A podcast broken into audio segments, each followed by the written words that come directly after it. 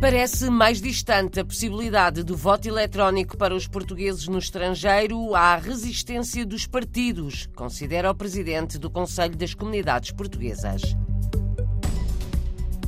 Receitas com história e curiosidades, o livro A História de Portugal no Meu Prato está a ser apresentado agora em Paris.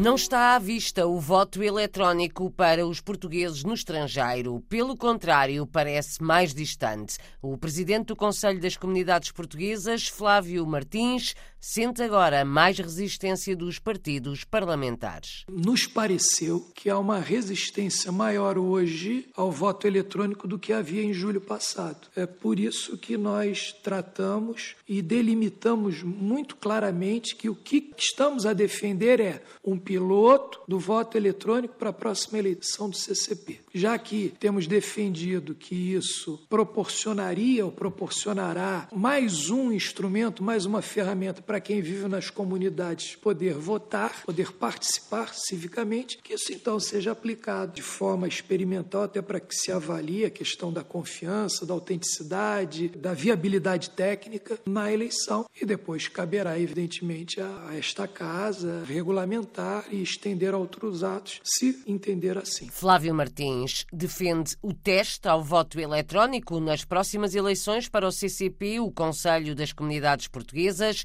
As eleições voltam a ser adiadas, estão agora previstas para a segunda metade do próximo ano, mas já com nova lei para regular este órgão de consulta do governo. Houve um acordo a uma proposta nossa que nós pudéssemos ter a apreciação e a deliberação, a aprovação até o meio do próximo ano, com a publicação, portanto, das alterações à lei do CCP. De modo que no segundo semestre, avançássemos então e conversamos com o Dr. Paulo Cafofo e ele concorda também que nós possamos ter eleição para o CCP no segundo semestre do próximo ano. Flávio Martins, presidente do CCP, ontem ao final da tarde, depois de três dias de reuniões na Assembleia da República, os conselheiros das comunidades voltaram a apresentar as suas propostas de alteração à lei do CCP como maior autonomia e mais conselheiros. A necessidade de aumento do número de conselheiros para até 100 e da proposta do piloto do voto eletrônico remoto ou descentralizado nas eleições do Conselho. Essas propostas foram muito bem recebidas por todos os partidos. O presidente do Conselho das Comunidades Portuguesas, ao microfone da jornalista Paula Machado,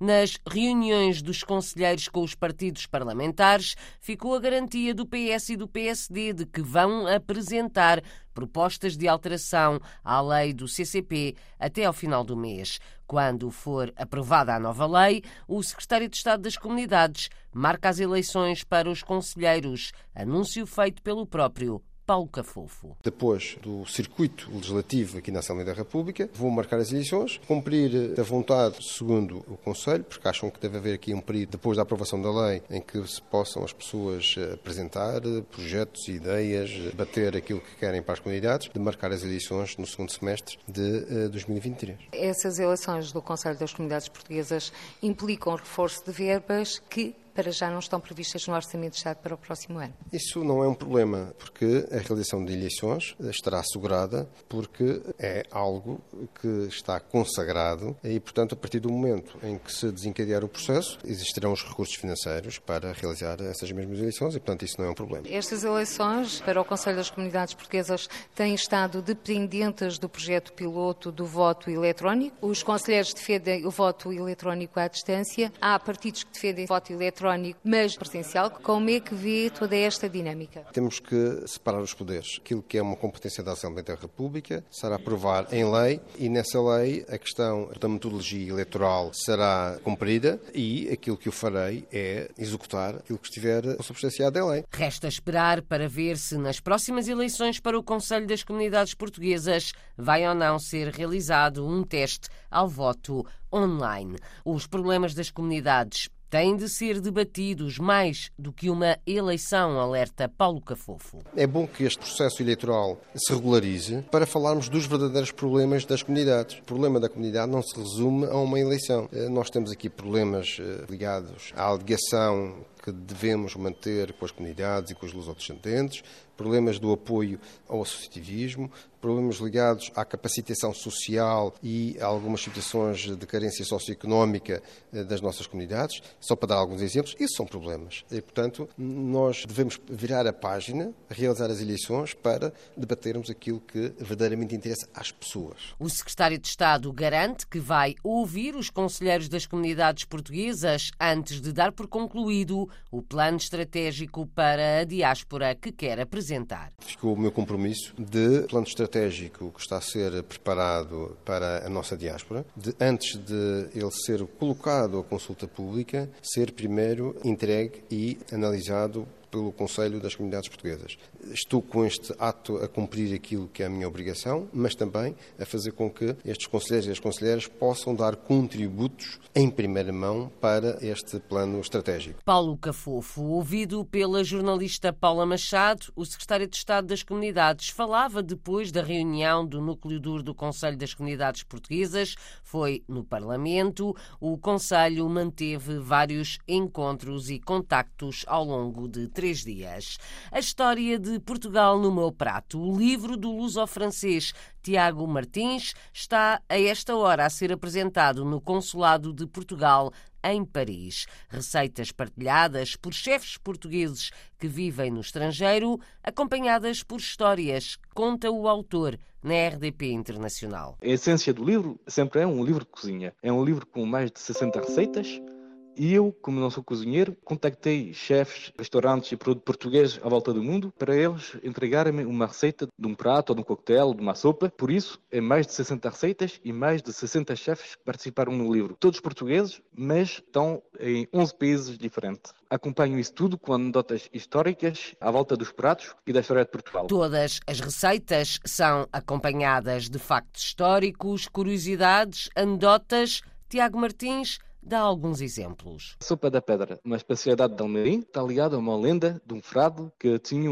contava histórias para comer de borla em Portugal. E essa lenda está a acompanhar a receita da sopa da pedra. A receita da sopa foi partilhada por uma autora que escreveu um livro à volta da sopa da pedra e que está no Canadá. O segundo exemplo, torta de laranja, a receita foi entregue por um chefe que está na Alemanha e eu acompanho a receita da torta de laranja com uma anedota à volta da Guerra das Laranjas, que é uma guerra que houve entre Portugal e os espanhóis contexto de invasão de Napoleão. Os espanhóis, para mostrar a vitória, apanharam laranjas portuguesas para mandar à rainha da Espanha. E podemos citar um último exemplo, que é os griados, que é uma especialidade de Viseu, e eu conto a história de quem é que foi esse herói lusitano na história portuguesa. A receita foi entregue por uma pastelaria que está aqui em Paris. Histórias e curiosidades a acompanhar receitas. Tiago Martins conta que foi um desafio da editora lusodescendente Sandra Caniveda Costa que o levou a escrever este livro? Eu já estou desde 2019 nas redes sociais a falar de cultura portuguesa, que seja gastronomia, história, arte. E Sandra Canivete, da Cadamossa Edição, eh, entrou em contato comigo. Ela tinha o projeto de fazer um livro de cozinha. E eu gostei muito da ideia, porque para mim a gastronomia portuguesa é a maneira mais fácil de atrair as pessoas à volta da história de Portugal. Porque é incrível tudo o que podemos dizer só falando de gastronomia. Tiago Martins, autor do livro A História de Portugal no meu prato com receitas portuguesas, mas o livro está para já escrito em francês. No Reino Unido, o ministro das Finanças apresentou esta manhã o orçamento extraordinário numa tentativa de equilibrar as contas públicas. Jeremy Hunt anunciou um aumento de impostos e uma redução de apoios no setor energético. Rosário Salgueiro, correspondente da Rádio e Televisão de Portugal em Londres, foi a Boston para tentar perceber como corre o negócio no restaurante de uma portuguesa. Estamos eh, num restaurante em Boston, no leste de Inglaterra. Sandra Pires, natural de Aveiros, como é que consegue levar o negócio para a frente com o aumento do custo de vida, dos bens alimentares, da energia? De momento, muito difícil para conseguir. Tentando sobreviver, procurando sempre o mais barato que se consegue e tentando conquistar o cliente o máximo possível para que ele não fuja, porque está muito difícil de, de manter. Quanto é que já teve de aumento de eletricidade e de gás? De eletricidade eu tive um aumento mensal de 450 libras. E as vendas no restaurante conseguem compensar esse aumento? Vai conseguindo. Não como o ano passado, mas vai dando. Já é uma questão que tem estado em cima da mesa, continuar a não aberto e é ver se alguma coisa muda ou não. As contas são pesadas para clientes, comerciantes. Vida difícil para todos, como neste restaurante de uma portuguesa em Boston, no leste de Inglaterra.